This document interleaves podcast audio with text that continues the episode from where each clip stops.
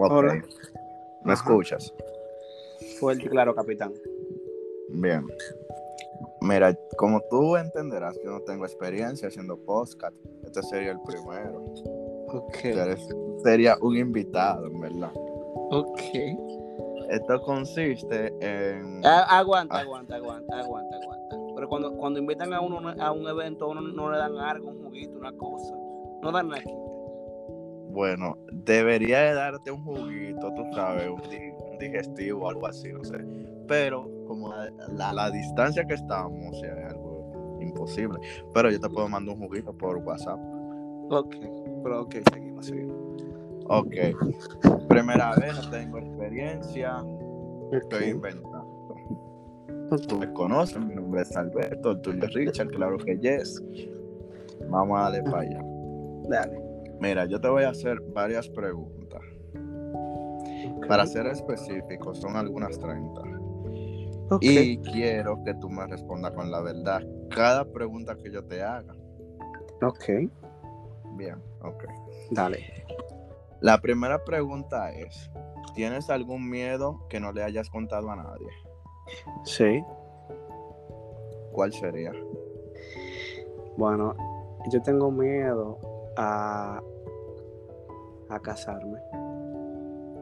¿En serio?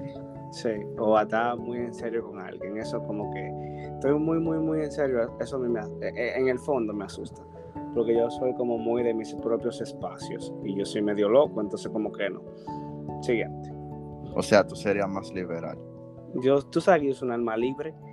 La libertad eh, eh, debería tener una foto mía. Tú, podrías- tú, tú deberías buscar en YouTube y, y- y en todos lados, libertad, una foto de Richard Pan. Así con los deditos afuera. Amor y paz. Sí. Ok. La siguiente sería. ¿qué, qué cosa más bizarra tú has hecho estando solo? O sea, eh, bizarra sería algo valiente, o sea, algo fuerte que tú hayas hecho estando Oh. solo. O una vez se, se estaba, se estaba quemando la casa de una vecina mía y yo me metí, rompí una vaina, una, una puerta y me metí y saqué el tanque de gas. Eso es lo más valiente que yo he en toda mi vida entera. Real.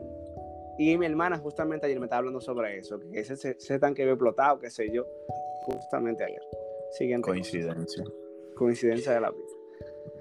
Ok, la tercera es, dime. ¿Te escucho? Ok. ¿Qué es lo que más te gusta de tu persona? Cada persona tiene una persona. Sí. Ejemplo. No ejemplo, en realidad. Tú vienes Sí. siendo mi persona. No sé si tú te doy, me doy a entender. ¿Cómo? Cada persona tiene su persona.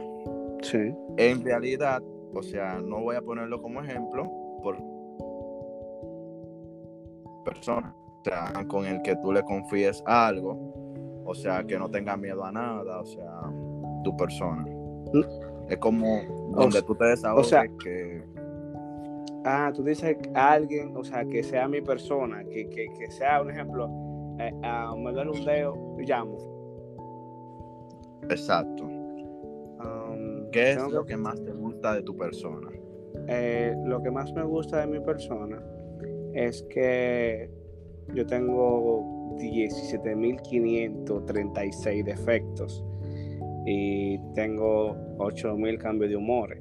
Y entre todo lo que tengo, es como que esa persona no, nunca le ha importado absolutamente nada y siempre ha apostado a mí, siempre estuvo ahí. O sea, siempre est- estuvo porque ya no está. Así que, bueno, siguiente pregunta. Tengo que decir nombre.